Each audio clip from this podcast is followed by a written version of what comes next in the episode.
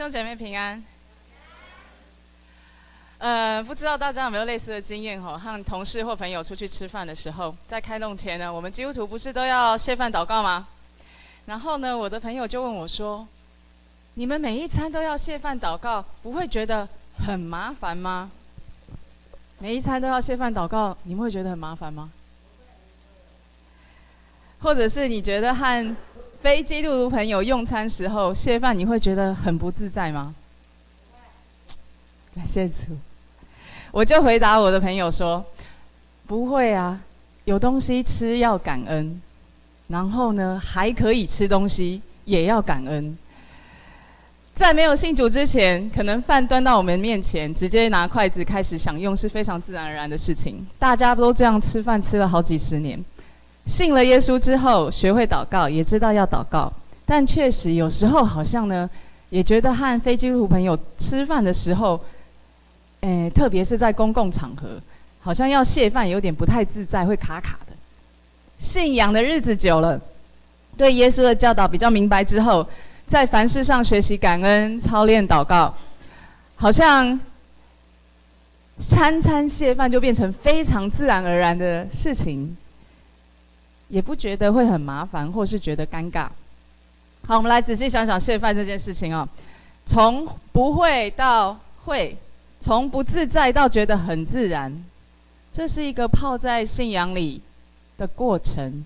因为我们在这个信仰的环境里面，我们有榜样让我们学习，然后有肢体帮助我们去训练胆量。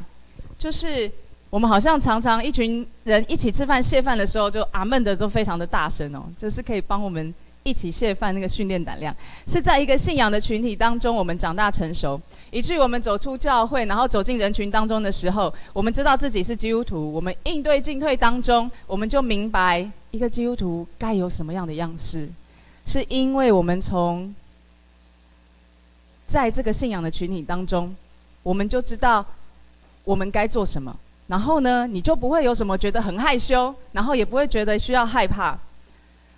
但是我们没有人生来就知道要怎么样感恩，或者是我们就会祷告。我们现在之所以会，我们之所以可以，是因为我们从信仰的群体带进日常生活中，我们不断的在操练，不断的操练来着的。在生活当中和每一个人互动、处理、面对每一样事情，我们的心中可能都有一把尺。你心中的那一把尺是用什么单位？是用什么标准来衡量的？你是用金钱的价值来衡量标准吗？衡量轻重吗？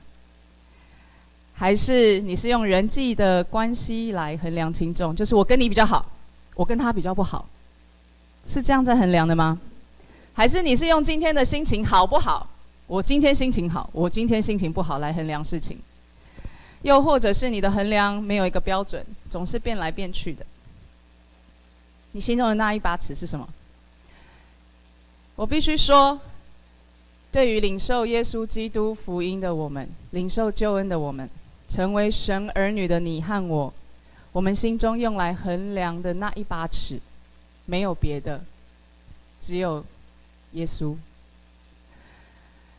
这也是保罗在罗马书，保罗其实在罗马书用一到十一章，他讲了因信称义。我们也就知道，信仰不是只有在我们脑袋，不是只有在知识，不是只有我们读，也不是像犹太人他们企图想要用自己的好行为来建立神的义，而是我们要走一个称义成圣的道路，而且要走在合乎真理正确的道路上。但是生长在这个世代，要做一个合神心意的基督徒，我们需要被教导，我们需要。长长的操练，从保罗就从十二章开始，就告诉我们如何借由教会的生活，还有团体肢体的生活去操练，还有去实际去应用，怎么做一个合神心意的基督徒。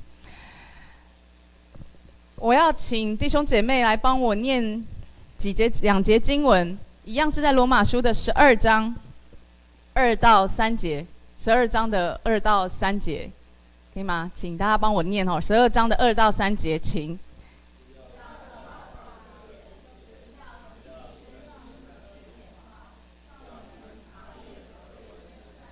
纯全和喜悦的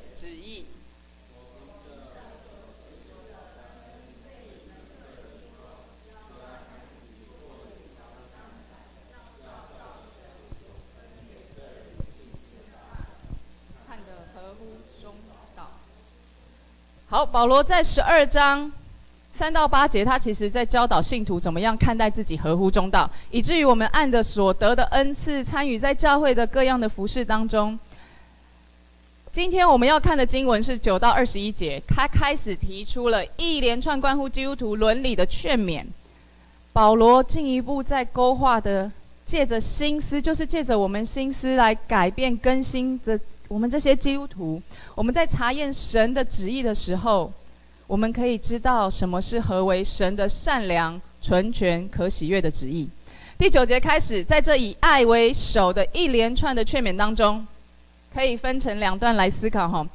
第一段是在九到十六节，论基督徒应该要以爱待人，我们要持守良善。后面的第二段是十七到二十一节，则是以要以善胜恶的方式具体的应用出来。好，经文第九节第一个句句子说：“爱人不可以虚假。”在原文里面只有两个字，名词“爱”，再加上一个形容词“不虚假”，翻译成“没有虚伪的爱”。也就是说，我们要用真诚去爱人。各位，爱人要虚假，实在是太容易了。我们人可以在老板面前大力的支持他的新计划、新产品。哇，你的计划产品可以为公司带来一番新的愿景跟业绩。但是我们有可能转过身来就跟同事说，老板的计划非常的空洞，一切都不切实际，根本搞不清楚外面的动向是什么。人也可以虚情假意的和别人交朋友，只是因为对方的地位或者是他的能力，好像我们跟比较厉害的人在一起，我们比较有存在感。人也可以顾着满足自己的想要，我们却假装没有看见旁边别人的需要。又或者是我们只会觉得自己家的小孩是小孩，是宝贝，别人家的小孩怎么样都没有关系。人要虚假实在是太容易了，但是圣经这里告诉我们，我们要真诚的去爱人，去对待别人。爱不是口是心非，不是我们要除了用言语，我们用口舌，我们还用行动跟事实去做。爱也不是带着不良的动机，或者是故意在人的面前来炫耀，而是甘心乐意的给予跟分享。在小孩子身上很能够看到这种非常真诚的爱。呃，上一次我来的时候，我其实有提到我有一个侄女。一岁十个月哦，他叫 Roy。上次我说他分享食物的事情，小孩子非常的真，就是呢，不知道他还记不记得？我跟他说，我回家的时候看到他在吃葡萄，我就说，Roy，葡萄好吃吗？要不要分姑姑吃？啊，他这葡萄就塞在嘴巴里，然后呢，他就听到我要不要分他吃，他就把手嘴巴的那颗就塞给我，要给我吃。好，这是上一次。现在呢，不是不是吃葡萄，现在改吃玉米笋。好啊，长大了，小女孩又不太一样了。回家看到她在啃玉米笋，啊，所以玉米笋好吃吗？好吃啊！你要不要分姑姑吃？她不是把嘴巴那个塞给我，我说要不要分姑姑吃？她说好，她就跑去桌边，然后呢就跟阿嬷要了，妈要了一个玉米笋，然后就啪啪啪啪啪的就跑来给给给姑姑吃。啊，姑姑吃玉米笋，很开心。我说啊，我吃完了，还可以再给我吗？他说好，然后他就很忙啊，又啪啪啪啪，就摇摇晃晃又走到餐桌边，又再跟他妈要了一个玉米笋，啪啪啪啪啪又拿回来又给我。再分姑姑吃好不好？他就好，啊，就跑跑跑跑跑去餐桌旁边。可是你知道吗？就剩最后一根玉米笋了，啊，他也要吃，对不对？那他就拿着这个玉米笋，拿在手上啊，跑到我面前来。我说啊，剩最后一个，你要给姑姑吃，还是你自己要吃？你猜他怎么样？他还不懂得一半。没有，给姑姑吃。问他你要自己吃还是给姑姑吃？他说给姑姑吃，又把它塞给我。你知道小女孩呢，就是毫不犹豫的把她的东西分享给你，即便她碗里剩下最后一根，她还是愿意分享给你。她就是把她能够给你的就给你。我们需要的就是这种非常真诚的爱，即便她碗里就剩下最后一个，她也是毫不犹豫的把她最后的都给你。这种爱是非常实在，而且不用包装，也不用假装。我们不需要多余的心机，或者是贪念，我们都可以非常真诚的去回应。你可能会说，小孩子非常的单纯，所以可以这样。大人我们都长这么大了，环境跟思考都变得复杂了，要这样子单纯好像非常的困难。没错，我们是长大了，但是当我们心中的那一把尺都是耶稣的时候，不管我们长多么大。不管我们变得多么老，我们就可以，因为我们靠的不是自己，我们靠的是耶稣。所以爱人是可以不要虚假的，而且可以非常真诚的去爱人。而且我们的爱不是盲目的爱，也不是没有思辨的爱。为什么？第九节接着说：爱要厌恶，善要亲近。心中的那一把尺可以帮助我们来辨别错误的道德行为，要远离，要讨厌。只要是美善的事物，我们就要靠近，然后去经历。经文十到十一节又接着说，他讲到了一些东西，关于弟兄姐妹间的爱，弟兄姐妹间的相爱，论到彼此尊敬、敬重，然后论到殷勤这些事情。好，先说到彼此相爱，这是耶稣给我们的命令之一。弟兄们，我们要彼此相爱。我们能够聚集在这里敬拜神，我们能够在团契小组当中彼此代祷来分享，都是因为我们领受耶稣基督的救恩，我们可以成为家人。在这这种相爱，跟外面世界的相爱是不一样的。举个例子，可能年纪长的会比较有感觉、有共鸣哦。嗯、呃。可能我们在求学的过程当中，不管是国小、国中、高中到大学，我们可能都会有一群很好的朋友，是一群死党，或者是很要好的同学。但是随着不同的阶段，同学们的脚步就会分散。那有的就搬家了，有的就去外地念书了，有的出国了，有的结婚了，开始有了家庭，各自有不同的责任跟辛苦。长大以后。要聚餐吃饭的机会容易吗？你有没有跟国小或国中同学每个月就聚餐一次的？很难吧？一季好了啦，也很难吧？半年看有没有？一年呢？我知道有些有些人他是会把，因为现在 Line 非常方便，大家可以把大家都扣在一起。但是大概一年能够聚餐一次已经是很不容易的，因为大家都分散在不同的地方。我们可能一年到两年聚餐一次，好，碰面聊一聊，然后呢，发现大家的状况都不一样。但是，当我们遇到紧急状况，或者是我们遇到困难的时候，你手机拿起来，你会拨电话给谁？你会拨给当中任何一个人吗？可能我们都要想一想，对不对？因为我们好像也不好意思去打扰对方。这不是因为我们不爱我们这些好朋友，不爱我们这些同学，而是我们心里还是有一些犹豫跟顾忌。但是在主里的相爱非常不一样。当我们遇到紧急状况的时候，我们有困难的时候，其实我们都可以发出代祷。我们都可以让弟兄姐妹为我们祷告，为我们的难处来，让大家一起来扶持着我们，就知道我们在经历非常辛苦的路上，我们是有人可以陪伴、扶持、祷告，然后我们可以被理解，可以被包容，就像是家人般的放心。外面的相爱跟基督徒的相爱差别就在于，世界上的爱，世界的人。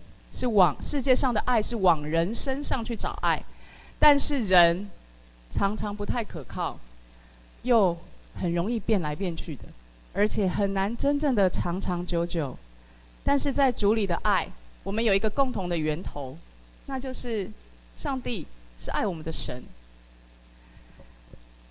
我们不需要去往人身上找那不可靠的爱，我们弟兄姐妹彼此连结，我们相爱都是源于他，我们领受同一份救恩，这种相爱是不一样的。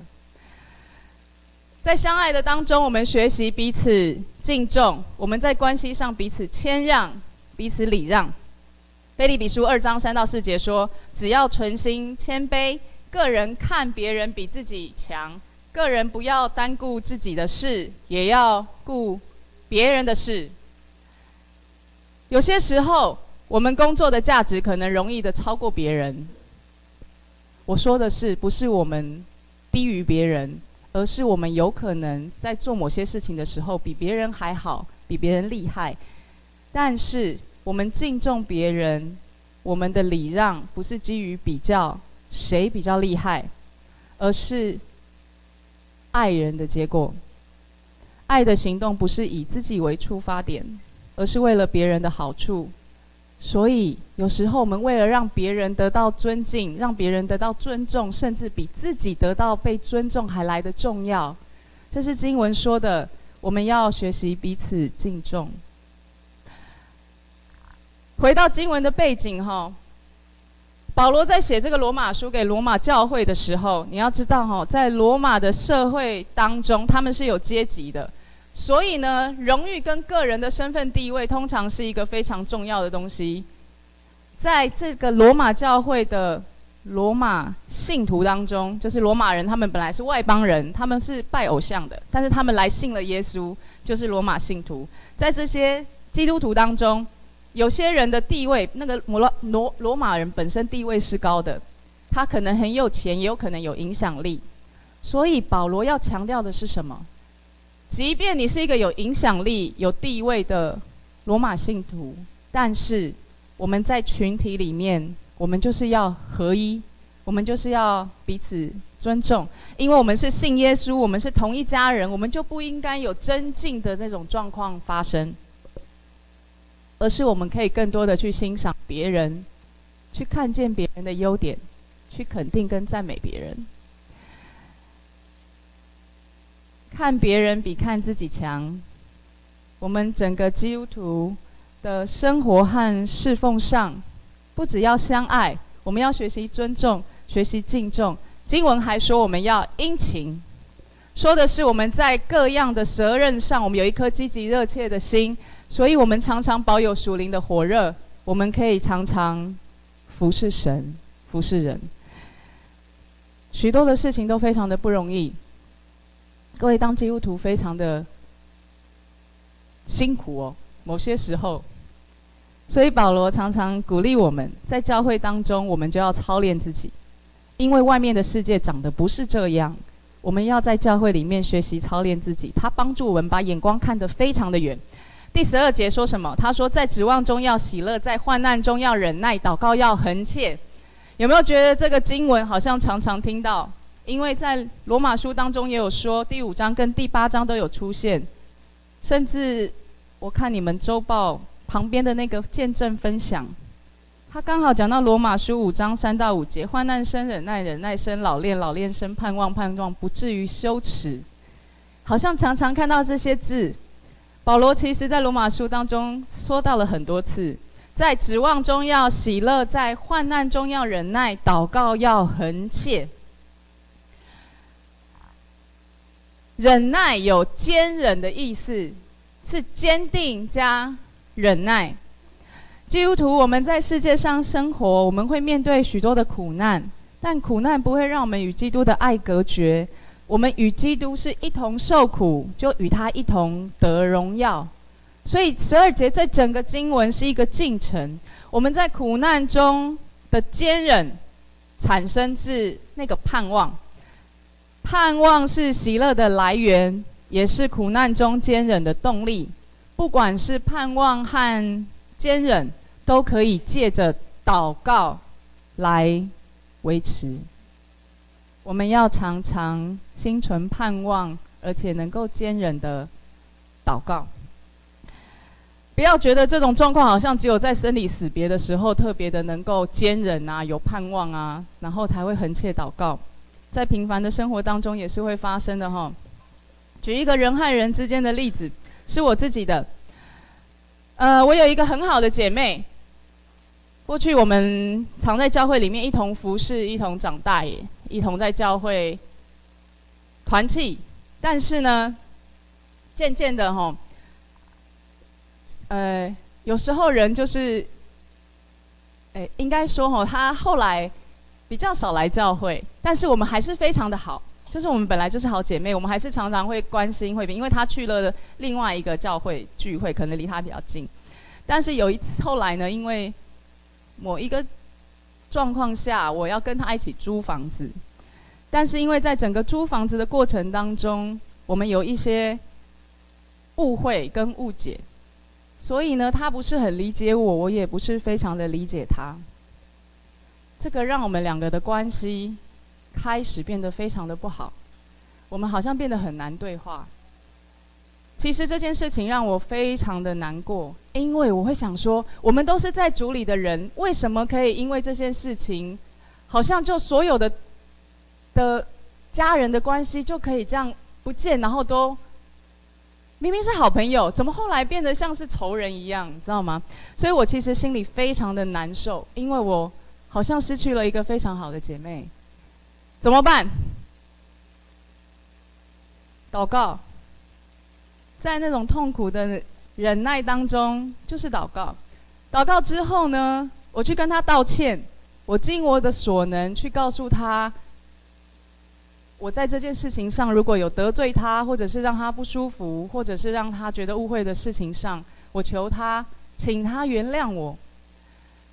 即便我做完了道歉，我好像没有得到正面的回应，就是他没有，我不知道他有没有接受，没有得到正面的回应，这件事情让我更加的受伤，怎么办？横切祷告。接下来的祷告，我在坚忍当中就祷告，接下来还是祷告，但是我的祷告已经换了方向。在祷告当中，上帝提醒我，他如果可以在不同的地方有另外一群的好姐妹，我就跟上帝祷告说：神也求你给他另外陪伴他走这条道路的姐妹。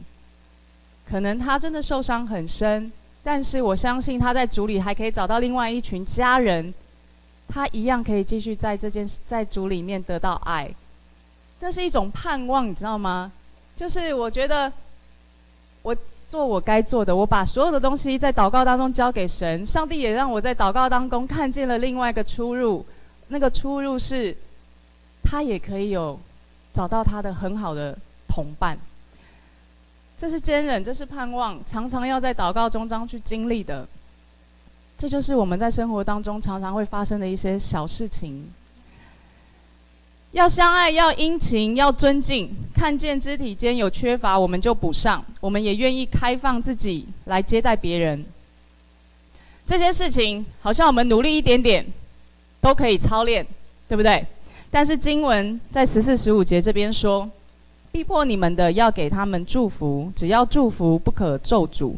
与喜乐的人要同乐，与哀哭的人要同哭。各位，这个功课其实很困难。他说：“逼迫你们的，要给他祝福，只要祝福，不可咒诅。你们对得罪你们的人，要大方的祝福他，你觉得容易吗？”你恨他都来不及，抱怨他都来不及，我还要祝福他，哎，是非常不容易的事情。经文这边要求的是，我们禁止舌头，我们不咒诅他，不咒诅那个逼迫我们的人，我们还要对他怀着善意，然后去祝福他，合理吗？通常我们不会觉得合理，做得到吗？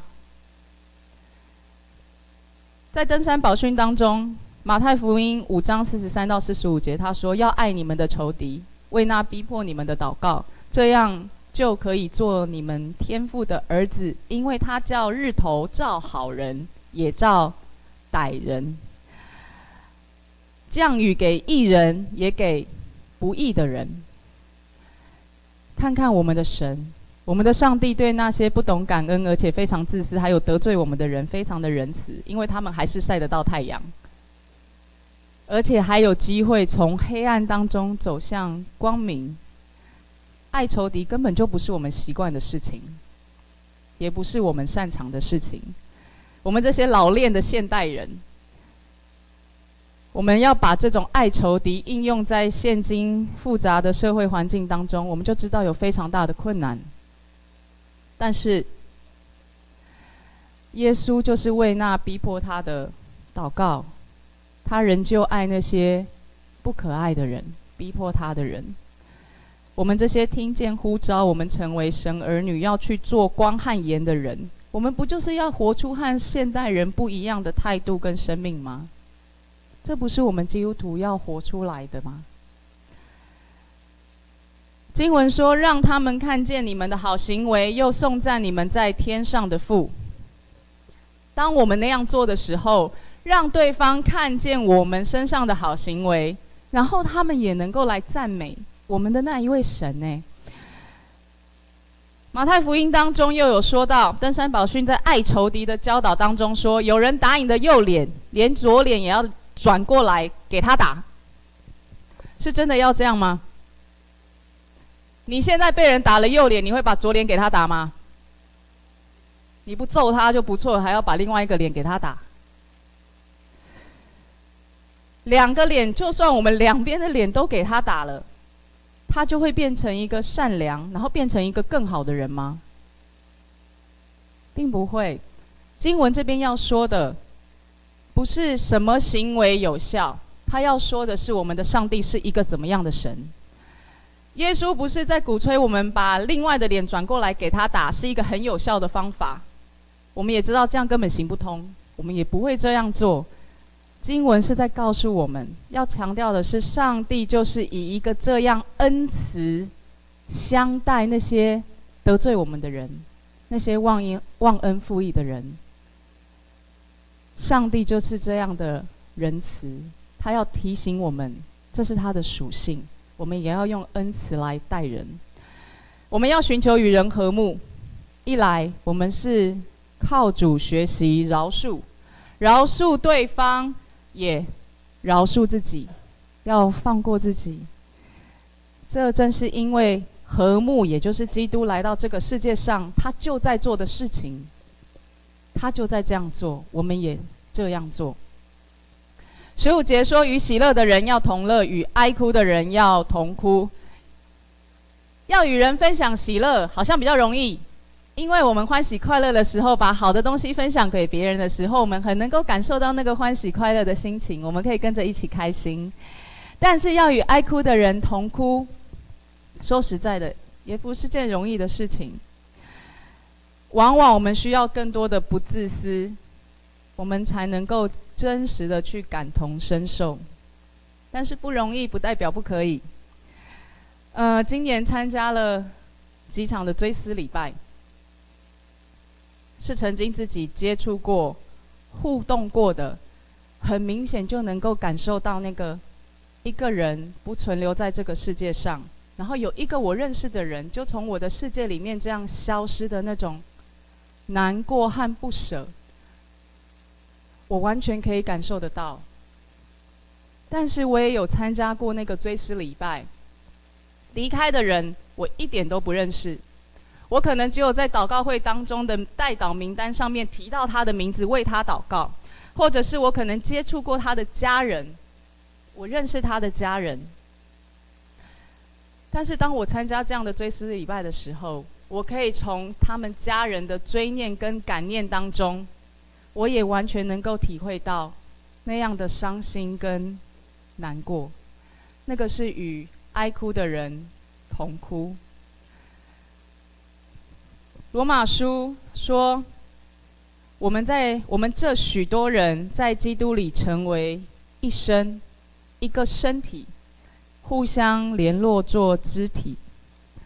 因为我们相信同一位神，在基督里我们成为一身，所以我们是直接或者是间接的，我们彼此被连结。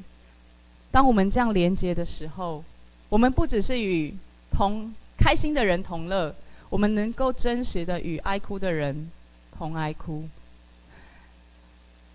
这就可以经历那个刚刚我们读的第二节说的心意更新而变化，爱可以没有虚伪的存在，这些事情都是可以发生的。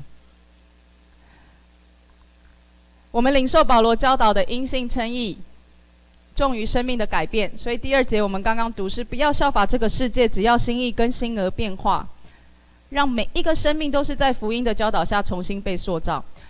我们不是每个人都知道自己是罪人。我们其实是需要被教导，我们才知道自己是罪人。所以，我们借着耶稣基督的救恩来更新、来转化我们。神会照着他的属性跟他的大能来雕塑、来磨塑我们，而不是照着我们觉得合理的东西、我们自己觉得对的东西来调整我们。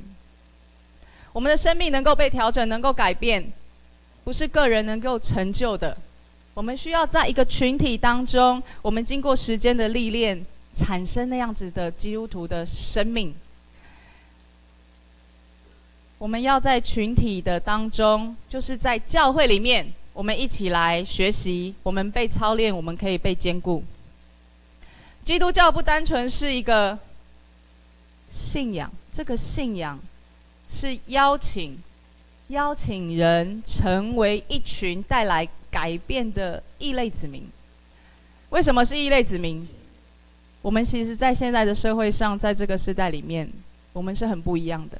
我们的价值观、我们的世界观和外面是不同的。因为我们看见一些，如果不是基督徒，我们就没有办法看见的东西。我们这群人是处在这个世界，但是我们又别于这个世界。我们走在一个受邀，走在一个称义成圣的道路上，在这条路上，别人可能觉得非常合理的东西，有可能就是抵挡我们跟上帝之间关系的因素。我们也都知道，耶稣并不是因为说了或是做了所有人都认为合理的事情才被钉十字架的。我们这群跟随他的人，也会因此走上与一条文化。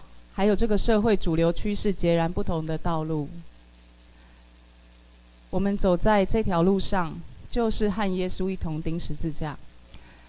就像我们坚持一男一女、一夫一妻的婚姻，但我们在这个社会被批评是我们不尊重民主，我们不看重人权，或者是就像我们坚守信仰，我们不跟从传统的习俗，我们可能会被我们的家人亲友批评是你们家。这个信仰非常的霸道，你们的神上帝非常霸道，只有你们的神才是神。或者是我们可能会被冠上不孝或不敬、抛弃祖宗的这种罪名，就像是我们不愿妥协在不正当跟不合理的策略下，我们可能被别人指指点点，说我们自以为是，或者是我们被抹黑。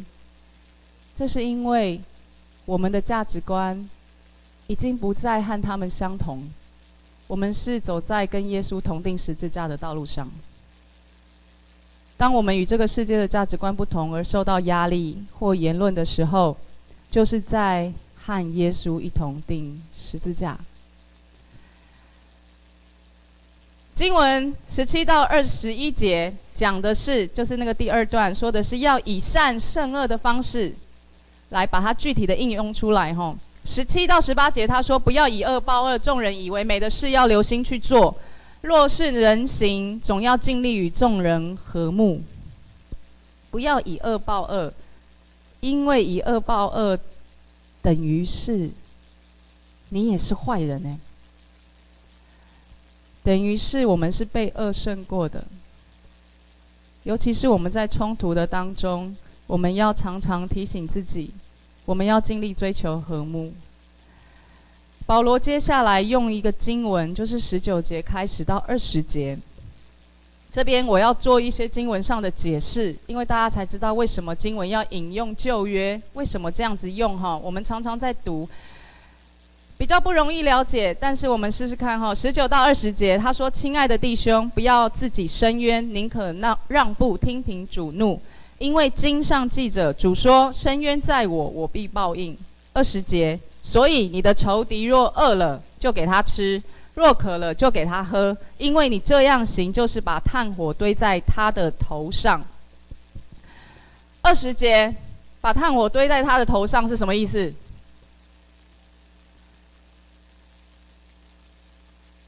炭火堆在他的头上，解释把炭火解作为仇敌带来心灵上的剧痛，烧毁他的恶毒，领他悔改。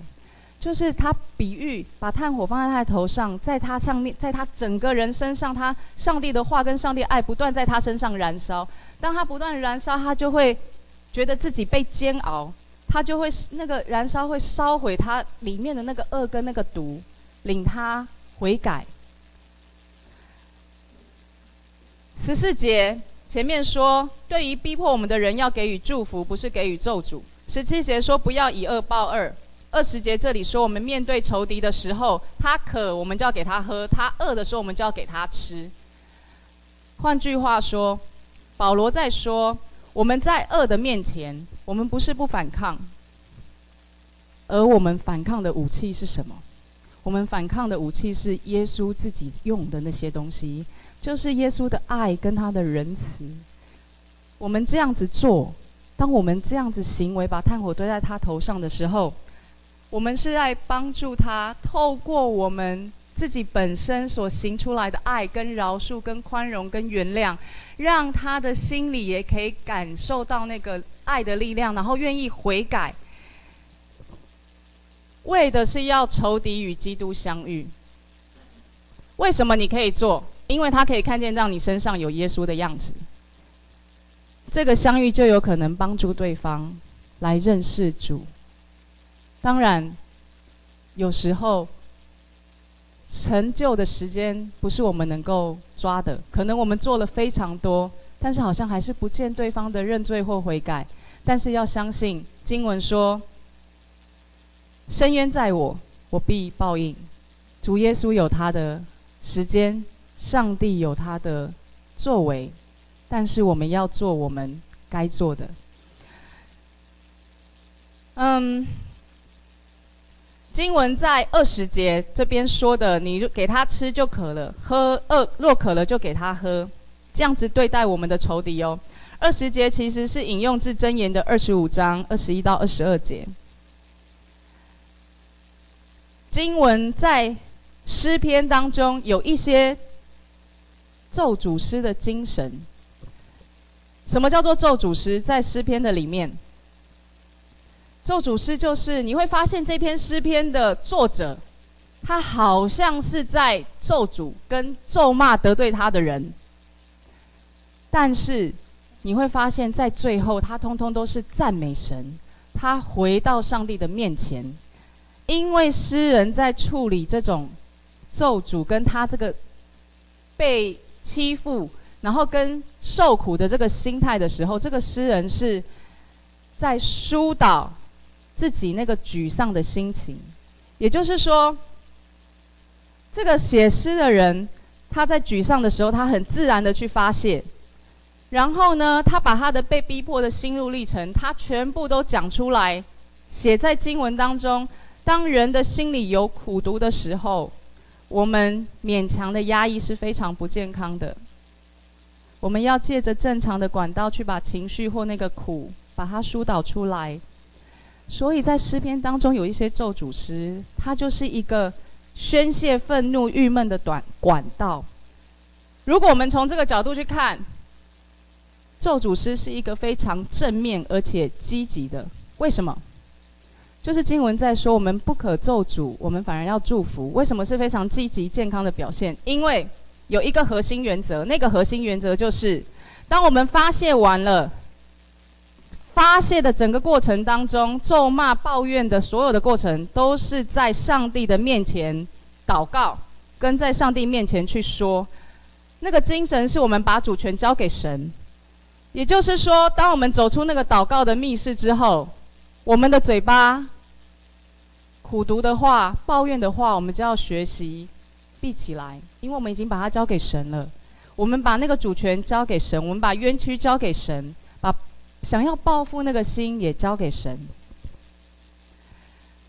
各位，当我们和人有过节的时候，你心里受苦的时候，你觉得你委屈的时候，可能我们在一阵的抱怨跟一顿一阵的咒骂之后，你有把它交给上帝了吗？不可咒诅，只要祝福，因为要听凭主怒，伸冤在主。当我们能够发泄情绪，当我们在上帝面前讲完所有的不开心之后，我们的心。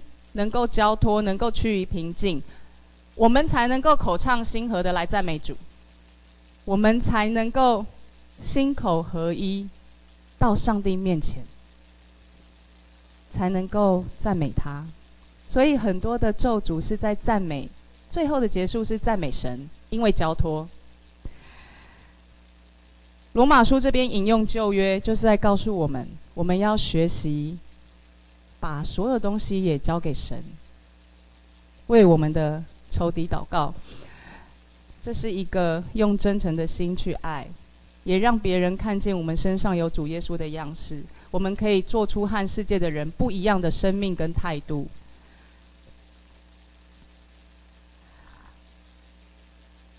经文十七跟二十一节就有提到说，不要以恶报恶，要以善胜恶。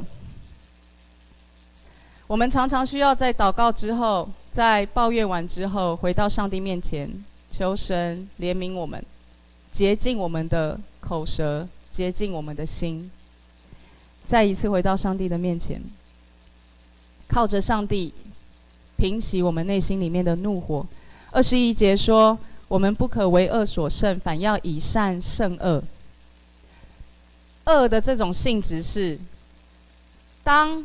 以恶报恶，或者是以怨报怨的这种方式，只是把一个恶加在另外一个恶上面，那个恶是加增，不是减少。所以，当我们以善胜恶的时候，那个做法是面对恶的时候，我们愿用善的去回应它的时候，那个恶就减少，它才会减少，而不是加增。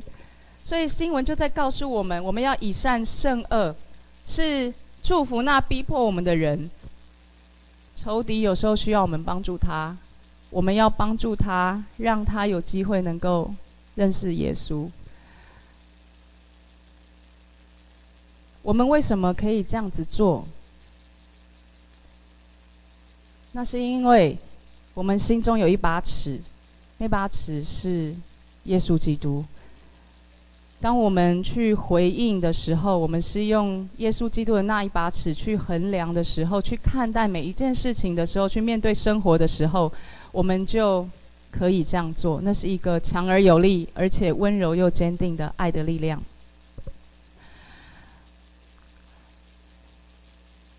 基督徒在这个世代当中生活，实在是一个挑战。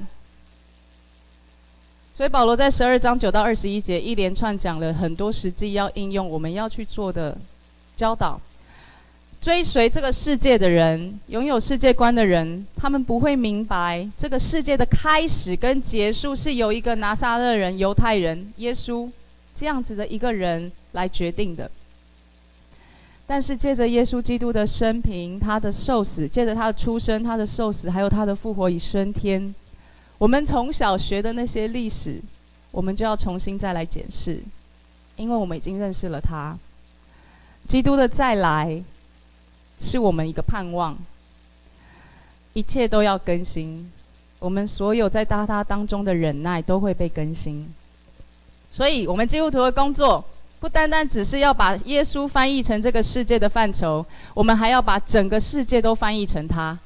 我们不单单只是要令现代的人认为这个福音非常的可信，这个福音非常的可靠，我们还要令这个可信的福音真的进入到人的生活当中。从我们把它带到人的生活当中，这才是新的事情，这才是新鲜的事。那么，要怎么做？靠自己非常的难，所以。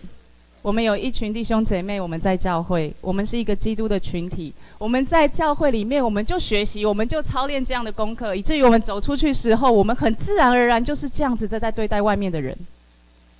我们就是可以活出主耶稣基督的样式，走进这个世界，我们就是一个自然而然的基督徒。我们面对一切人事物的衡量，是心中的那一把耶稣基督的尺。最后，我要讲一个小故事。在美国南方的一个小镇里面，有一个小男孩在他的父亲的葡萄酒厂看守橡木桶。葡萄酒有很多橡木桶，然后这个小男孩每天早上起来呢，他就用抹布哦，把那个木桶一个一个擦干净，然后呢就排好，排列整齐。但是哦，他常常做得很生气。为什么？因为往往一夜之间，他早上起来。风就把那个排列他排得好好的橡木桶吹得东倒西歪，小男孩很委屈诶，每天这样辛苦的做，然后早上起来风就把那个桶子通通吹倒，然后吹倒了就很容易弄脏，他又要重新擦，他就很委屈的他就哭了。然后呢，这个父亲呢就摸着这个男孩的头，就跟他说：“孩子，不要伤心，我们可以想办法来征服风。”这个小男生呢，眼泪擦一擦，征服风，我要怎么样征服风？他就想啊想啊想啊，想了好久好久，他就想了一个办法。他就去河边挑来一桶一桶的清水，然后他把那个水呢，就倒进在那个橡木桶的里面，然后排好，然后呢，他就去睡觉。隔天早上，他非常早的起床，因为他想要去看看他的橡木桶有没有乖乖的排好，还是又被风吹吹倒了。